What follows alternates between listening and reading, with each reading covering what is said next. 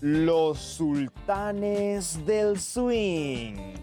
Hoy presentamos el adiós a la Copa América.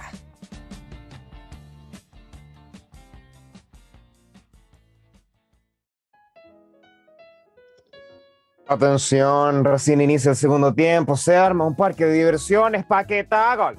Gol. Qué terrible lo que sucedió anoche, flaco.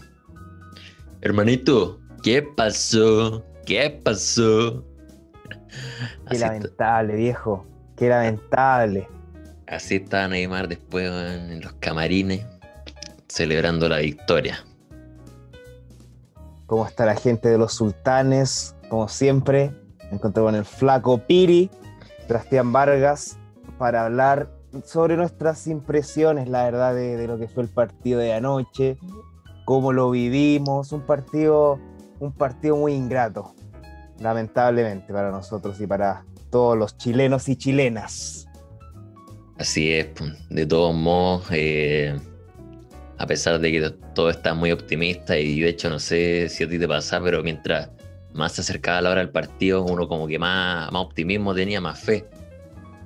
Pero al fin y al cabo uno sabía que, que lo más probable que pasara era esto, que nos ganaran. Lamentablemente estuvimos ahí, pudimos haber concretado en algún, en una que otra ocasión. Sin embargo, este era un partido que había que jugar concentrado de principio a fin y, el, el único momento de desconcentración que tuvieron los jugadores, que fue comenzando el segundo tiempo, nos vacunaron con la Sinovac. Se sabía que el que metía el primer gol se llevaba el partido porque estaba muy apretado, ambas escuadras. Brasil después del gol se repliega atrás porque también tenía uno menos. A mí en, en- lo personal fue un día muy largo, un día que no, no terminaba nunca. Sí, bueno. eh, de todos modos, podemos ver que, a Chile estos partidos pa- al parecer los motivan bastante porque saca el mejor de su rendimiento. No así hoy día el, partido, o sea, el partido de ayer contra Brasil fue algo totalmente distinto a, a lo que vimos contra Paraguay, por ejemplo. Entonces eso es lo que a mí me queda dando vueltas, quizás eh, si se jugaran siempre con la misma motivación, eh, no mirando en menos al rival que hay al frente, yo creo que no hubiéramos evitado muchas situaciones desagradables como la que nos tocó vivir en esta Copa América. Como bien decía nuestro buen amigo Sebasa ayer, cuando estábamos sintonizando el partido, Chile es un equipo que siempre juega de tú a tú, se adecua a las circunstancias. Bolivia un equipo de bajo perfil y también Chile se vuelve bajo perfil. Brasil un equipo de envergadura y Chile se vuelve un equipo de envergadura. Hasta Varguita estaba motivado ayer, lo vi bien, bien metidito en el partido. Claro, pero al final es el problema que tiene Chile porque si, si jugaran los partidos con equipos que en, la práctica, o mejor dicho, en la teoría son, son más asequibles, eh, debería ganarlo de buena manera. Entonces me da la impresión de que estos jugadores se confían y finalmente nos pasa lo que nos pasó, por ejemplo, la América pasada con Perú, que nos eliminó en semifinales, o lo que nos pasó también en la eliminatoria a Rusia, y un sinfín de otras situaciones que al final terminan perjudicando los objetivos mayores que tiene esta selección. Ahora justamente el equipo que viene, que tiene que enfrentar Chile en clasificatorias es Brasil. ¿O no? Así es, nos decía que tiene dur- duros partidos en eliminatoria y que van a ser vitales para ver si Chile clasifica finalmente al Mundial, que viene Brasil, luego eso creo que viene Colombia y luego Perú. Entonces ya hemos regalado bastantes puntos, por ejemplo esa derrota con Venezuela, el empate con Bolivia que son esos puntos son generalmente los que se con los que uno cuenta antes de empezar la eliminatoria, uno dice, está bien, uno se puede dar el lujo de perder con Argentina, con Brasil, pero no con Venezuela, por ejemplo, no, no, podemos, no podemos empatar con Bolivia aquí en, en Chile. Entonces hay que trabajar para conseguir el, objetivo principal que, es clasificar el mundial. Sabes que a mí me daba mucha risa que hoy en la, en la mañana cuando desperté me percaté de que mi madre había sacado ciertas fotografías de nosotros ahí eh, ilusionados, teníamos una cara de cada uno tenía su carita de que, de que algo podía suceder, de que se podía lograr el objetivo de este último concierto de los rockeros de, lo que, de, los que tanto se ha, se ha hablado, está hasta mi padre ahí presente. Cuando nos, ¿te acuerdas cuando eran los últimos minutos del partido y nos abrazamos al más puro estilo de, de Toy Story en la película número 3? Claro. ¿Qué, pasa, ¿qué pasaba por, mi, por tu mente en, en esos momentos? Te veía la ilusión. Yo la verdad es que tenía la fe intacta, de hecho le decía, viejo, el partido no termina hasta que el árbitro pite. Porque muchos decían, no, ya cagamos, ya el partido ya, ya fue. Yo seguía con esperanza al último y pensaba que, que uniéndonos como, como amigos ahí de los que estábamos viendo el partido, podríamos hacer fuerzas para que ese balón entrara de una vez por toda la portería de Ederson. Pero lamentablemente no fue así. Además, eh, el árbitro también tuvo un, excesivo protagonismo en, el partido, como, como suele ser contra Chile. El árbitro, pero de todos modos, igual no, estuvo tan, tan incorrecto, si bien dudó en algunas ocasiones, yo, siento que, no estuvo tan, tan incorrecto. incorrecto. De todas formas, nos fue a, revisar el bar. Hubo una jugada que después se, hablaba mucho de un, penal a Aranguis, que no lo, ni siquiera lo pude ver porque nunca lo repitieron. Entonces, esta es una copa que, como decía Messi en algún momento, está, está dada para Brasil. Claro, también un, un manotazo que, le da Neymar a Aranguis, que también nadie, nadie lo vio. Solamente lo que estábamos viendo por la televisión, al parecer. Y también decir que cada vez que los brasileños se, se tiraban piscinazos, el árbitro compraba, como si fuera un, joven inocente que recién se estaba iniciando en esto del arbitraje. En todo caso, no, no, no nos quedamos con las ganas de gritar el gol. Yo siempre supe que ese gol algo tenía, sabía que no era tan legítimo, pero yo lo grité con todo como si hubiese sido un gol válido. No sé si te pasó cuando, cuando, cuando entra esa bola. Obvio, pues sí uno siempre que el balón entra, a no ser que sea muy claro el offside o la falta, en este caso, así como para anularlo, uno lo grita con todo, hasta que después se da cuenta que los jugadores paran de celebrar y en la transmisión sale la, imagen del, del guardalíneas con el banderín arriba. Yo también lo grité con todo. De hecho, hasta se me. No. Como que se me cortó la voz de, de tanto criterio que, que hubo, pero lamentablemente tuvimos que devolver el grito. Estas son las cosas que siempre suceden en la, en la, modalidad remota. Claro, claro, pero ya, ya sabemos afrontar este tipo de circunstancias. Siempre uno se pone un poco nervioso. Sigue con tu idea.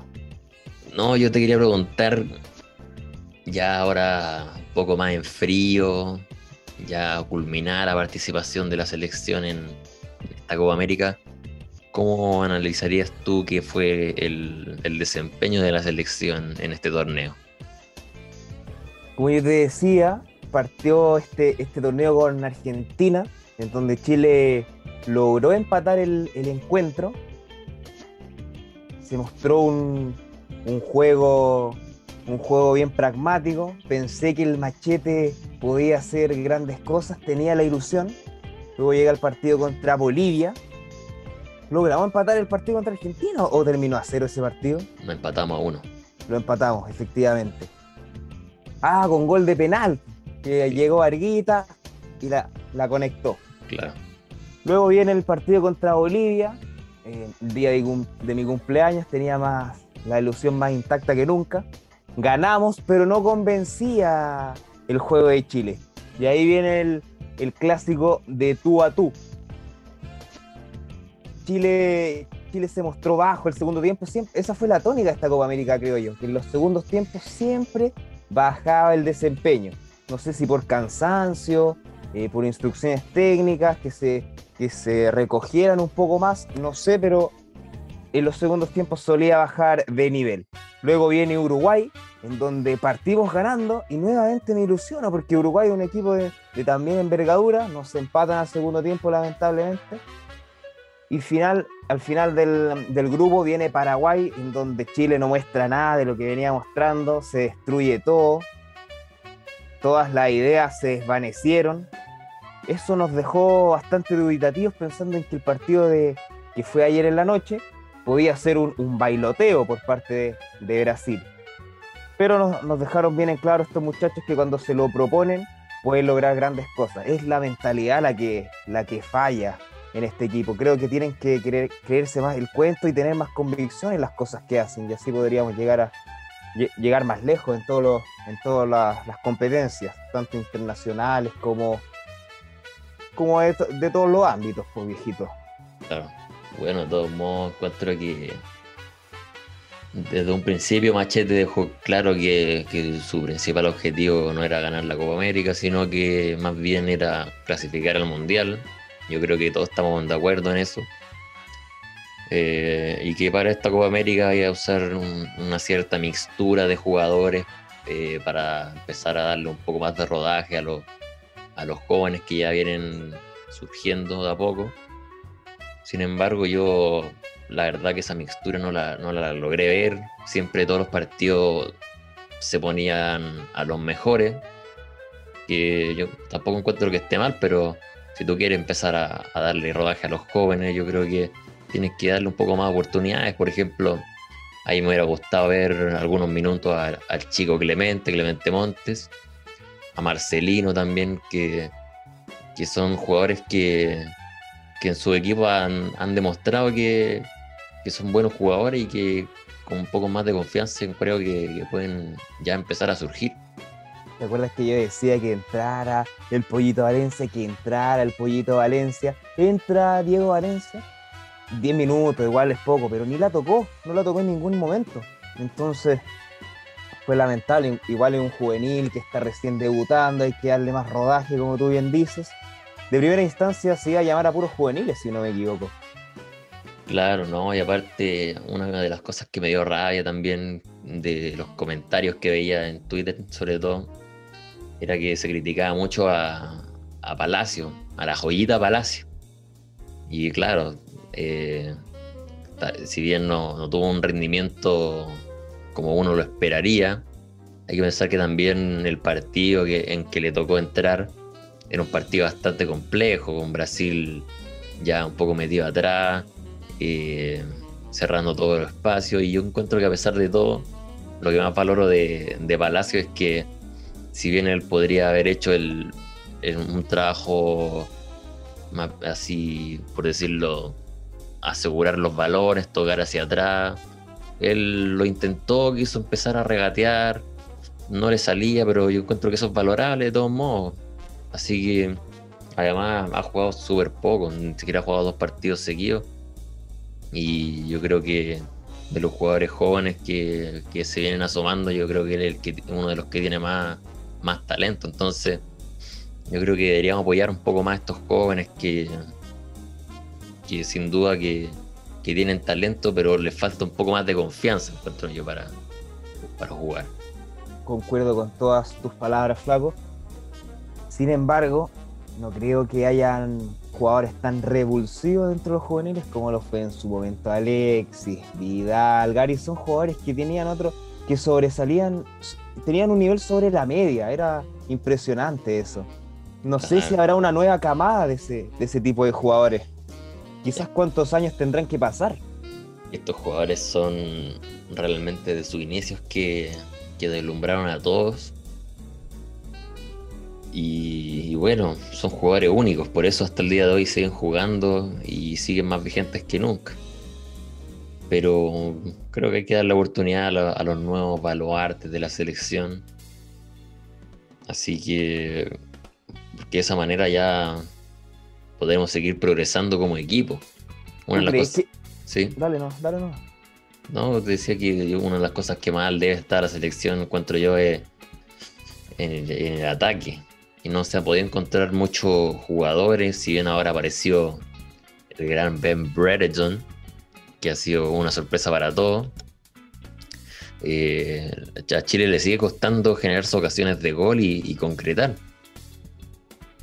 Falta ese 9 de área, ese hombre venido del planeta gol, el chupete suazo, alguien que tenga las mismas características, o como el mismo bendito del área que cuando llegaba anotaba. Tuvo la mala fortuna el bendito de que justo le tocó en la, topó en, la era chupete suazo, entonces estaba muy, muy difícil. Pero sin duda hubiese rendido, siempre que entró rindió de hecho.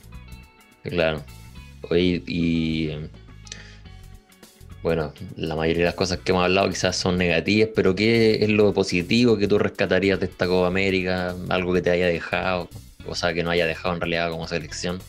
Mira, yo veía todo negativo hasta hoy en la mañana, cuando eh, veo que Alexis sube una publicación en donde él decía, imagínense que con un, con un pie menos pude hacerle eh, la collera a Brasil, por lo menos en un tiempo, imagínense con los dos. Entonces eso me hace mucha ilusión de que los muchachos están más motivados que nunca. Además, este proyecto de, juveniles que poco a poco se van sumando, por ejemplo, el chico Alarcón a mí me gusta mucho, que ahora se va al Cádiz, siento que tiene, que tiene condiciones. El chico Pulgar, que también es, o sea, viene ya, jugó la Copa América Centenario, pero es, es joven y también puede darle una, una sangre una sangre nueva a la selección.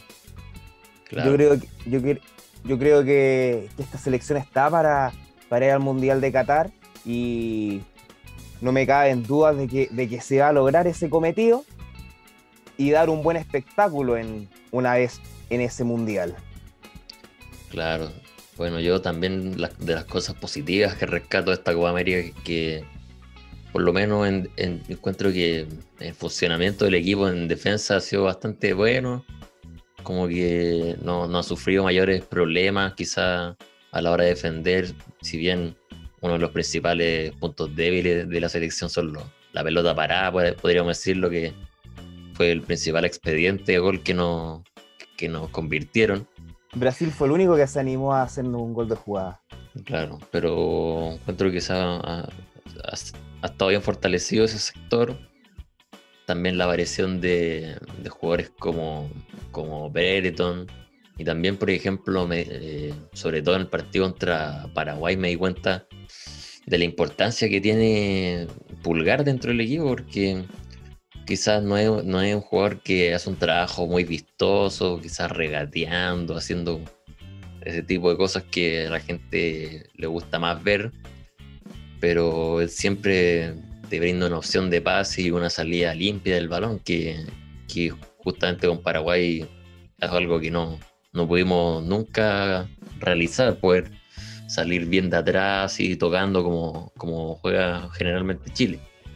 Además que aprendió a cortar muy bien la jugada, en todo caso tiene a maestros como el gran Charles Aranguis o Arturo Vidal, tiene por dónde aprender el muchacho. Y también la irrupción de, del gran Brereton, que antes de esta Copa América eh, era un completo desconocido y, de a poco se fue ganando el, cariño de todos. Y, es un jugador que, llegó a la selección, le dieron la camiseta y, no le pesó, rindió desde el primer minuto. Entonces, yo creo que también por eso eh, los hinchas son un poco más duros con, con estos jugadores más jóvenes quizás, porque muchos dicen que hay que darle tiempo para que se adapten, pero este jugador inglés no, no te mostró que, que si uno tiene las condiciones, se puede demostrar desde el primer minuto que, que pueden ser un real aporte para el equipo. A mí lo que me, molestaba un poco era que los, los, comentaristas siempre se mantenían tan, tan chaqueteros durante la semana, hay un programa en, la, en la Futuro, que no, recuerdo bien el nombre, pero está Borges, está Palma y unos cuantos nombres más. Eh, Valdemar, Valdemar Méndez está. Y, hablaban, como que se reían, como que no, no tenían la fe necesaria. Y una vez en, la cabina, relatando el partido y viendo que, que, el primer tiempo se mostró un Chile de, a gran nivel, a niveles elevados, ahí ellos empezaron a, tirarle flores, pero antes de eso no, no era muy, muy así, la verdad. Claro. Que bueno, la verdad es que con el partido visto contra Paraguay, que a mi parecer ahí fue el fin de la Copa América para Chile. uno no tenía cómo ilusionarse que le íbamos a ganar a Brasil, si con el juego mostrado quizás eh, influyó harto también el tema de, la cantidad de partidos que se habían jugado, porque Chile no lo había tocado descanso, habían jugado todo seguido. Eh, pero con ese último partido, así como en comparación, uno pensaba que, que no, tendría mucho que hacer Chile con Brasil, quizás jugar a ratonado atrás, esperar alguna contra para, para ver si anotamos un gol, pero la verdad es que ahí, ayer en el partido contra Brasil demostró que, puede dar mucho más de lo que, de lo que se vio en partidos como ese, contra Paraguay. Otro, que, otro aspecto que se puede rescatar es el, bueno, los lives de, de los muchachos más, más que los de Arturo y Medel, me quedo con los likes de Bravo y, el Guaso Isla, que, que, también mostraban en pantalla a los muchachos, los juveniles, los ponían ahí como, como enseñándole cosas nuevas, integrándonos, integrándolos, perdón, a la selección, dándoles la confianza que se requiere. Se mostró como una familia en esta, en esta Copa América la selección y eso me deja muy tranquilo. Claro, y, al final yo creo que así debe ser, pues estos tipos tienen que, darle consejo a los más jóvenes, porque si bien eh, ellos son una generación espléndida que, lo ha logrado todo, entonces tienen que transmitirle sus conocimientos, eh, ellos más que nadie saben cómo hacer las cosas bien para que, puedan eh, ser exitosos en sus carreras. Entonces yo creo que también es un buen ejemplo de, enseñanza que le dan los más grandes a, los jóvenes. También otra de las cosas positivas que quizás podemos sacar de, esta Copa América fue eh, la reconciliación de Bravo con Vidal, que si bien eh, no creo que haya influido mucho en, términos futbolísticos, encuentro que es muy positivo que, dos grandes estandartes de esta, de esta gama histórica se haya puesto en la buena finalmente. El abrazo de Chile. Claro, este abrazo va a quedar en los libros de historia, incluso más importante que el abrazo de Maipú, dicen algunos. Justamente, que este un, es un abrazo que unió a todo el, a todo el pueblo chileno. Todos nos sentíamos, rondó hasta a niveles internacionales esta noticia. Imagínate lo importante que era. Claro. Pero bueno, de todos modos, eh, ya en septiembre tenemos eliminatorias y ahí hay que volver con todo, dejar la Copa América detrás, pasar la página como se dice y enfocarse en esa, netamente en lo que es clasificar al Mundial. Que yo la verdad es que no, no me imagino otro Mundial sin Chile en él y con estos jugadores sobre todo yo me mantengo optimista, mantengo la fe intacta en, que estos muchachos pueden lograrlo. Se ven motivados y sé que, el objetivo va a llegar, viejo. Se va a llegar a la meta. Así que tranquilidad en ese aspecto. Claro, aparte, todos quedamos esperando ver a, estos jugadores en el Mundial de Rusia, sobre todo, que, que fue una eliminación tan dolorosa. Contra Brasil, justamente. Contra Brasil, justamente. De todos modos, al, igual que en esta Copa América, quizá hubieron partidos anteriores que, creo que sepultaron antes la, esperanza de Chile para, para clasificar.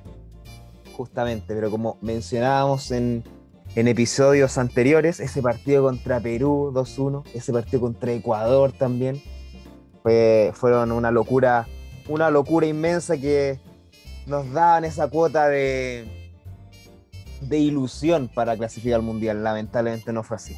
Sé que ayer cuando estaba viendo el partido, antes que empezaran, y vi la.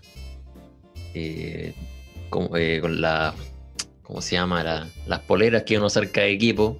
Brasil con la típica amarilla y, Chile con la blanca. Se venían recuerdos del Mundial de Sudáfrica cuando Chile enfrentó a Brasil porque también jugaron así, pues Chile de blanco y, y Brasil amarillo. Y se me venían unos recuerdos de Vietnam que, que no quería recordar, pero bueno, una vez ya empezó el partido, se me, se me fueron bajando esos, esos tipos de recuerdos que se venían a la mente. 3-0 fue, esa- fue en esa ocasión. Claro, y Fue Robinho. doloroso. Yo me acuerdo que Robinho siempre nos vacunaba Y bailaba. y bailaba. Pero siempre, llegaba al partido con Chile y Robinho, pa, pepa. Oye, yo quiero dejar un, un mensaje, solo este es un mensaje que solo va a captar la gente que se queda hasta el final del episodio. ¿Y tú crees que se, cree, que se quede alguien hasta, hasta esta instancia? Yo creo que más, más de alguien se queda, pero cosa de ellos, po. es una notición que se va a dar que dice más o menos así. ¿Será este The Last Dance de los sultanes? ¿Estará pronto a llegar The Last Dance? Qué te refieres con eso, Gabriel? Te dejé sin palabras. Me dejaste ano- anonadado. No, yo solo quiero decir eso. No sé qué significará. En la semana algo se comentó. Cada Pero- uno podrá darle la interpretación que guste. Justamente, The Last Dance de los Sultanes. Atención con eso, por favor, manténganlo presente en la semana. Claro. Bueno, sin más que agregar, yo creo que ya vamos a dar por finalizado este episodio, Gabriel. ¿Algunas últimas reflexiones que tengas que hacer? No, ninguna que eh, lo- a, la gente de los, de los sultanes fuera de lo futbolístico, a la gente que nos escucha, por favor perseveren por, su, por sus sueños, por sus objetivos, por sus metas, que con perseverancia y con, con altura de mira, con actitud, con convicción, se puede lograr todo. Nada más que agregar. Y cuídense, porque a pesar de que está bajando la pandemia, la variante Delta está al acecho. Eso es. Así que siempre con responsabilidad, con las medidas sanitarias que ya todos conocemos, lavado de mano, mascarilla. Y a cuidarse y nos vemos en un próximo episodio de Los Sultanes del Swing. The Last Dance. No puedo, Ah. tengo fútbol.